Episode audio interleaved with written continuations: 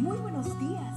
Gracias por estar con nosotros en este bendecido día. Ven y juntos aprendamos y realicemos el estudio de nuestro matinal titulado Nuestro maravilloso Dios. Bienvenido a nuestro devocional para hoy 20 de octubre, titulado Descentralización.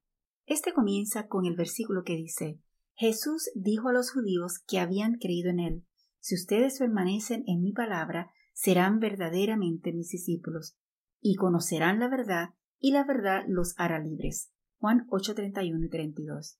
En su obra ¿Por qué soy cristiano?, el conocido autor John Stott cuenta que había cumplido una misión en una universidad canadiense cuando entabló una animada conversación con un joven profesor de esa institución. El tema giraba alrededor de lo que significaba aceptar a Jesús. En un intento de explicar este concepto bíblico, Stock le dijo al catedrático que si quería aceptar a Jesús como Salvador, entonces debía darle el lugar central de su vida y a la vez moverse él hacia la periferia. Caramba, respondió el profesor, me temo que voy a resistirme a semejante descentralización. Sin percatarse, el joven profesor describió muy acertadamente el cambio que se produce en la vida de quien acepta a Cristo. No solo el Señor se convierte en el centro de su vida, sino que además de siervo del pecado, el cristiano pasa a ser verdaderamente libre. Esta fue, por cierto, la oferta que Jesús hizo a los judíos. Conocerán la verdad, les dijo, y la verdad los hará libres. Pero ellos no mostraron interés alguno en recibirla. ¿No eran acaso descendientes de Abraham? Además, según ellos, nunca habían sido esclavos de nadie.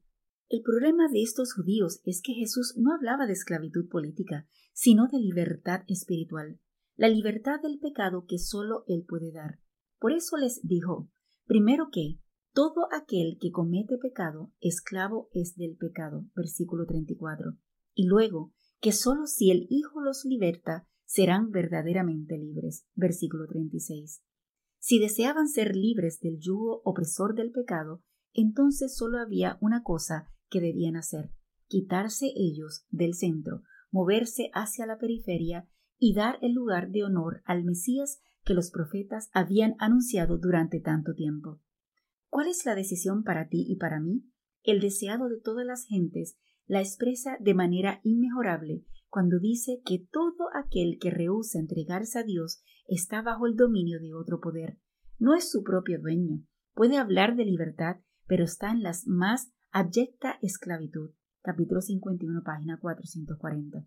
Dicho de otra manera, solo hay dos poderes que contienden por la supremacía en este mundo.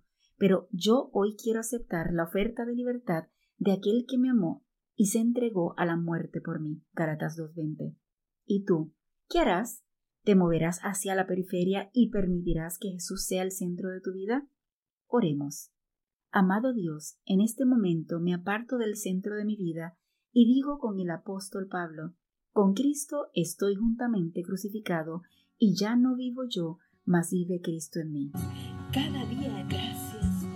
Gracias Dios por darnos la tranquilidad necesaria para enfrentar los retos, alegrías y dificultades de este nuevo amanecer. Porque el Señor tu Dios está contigo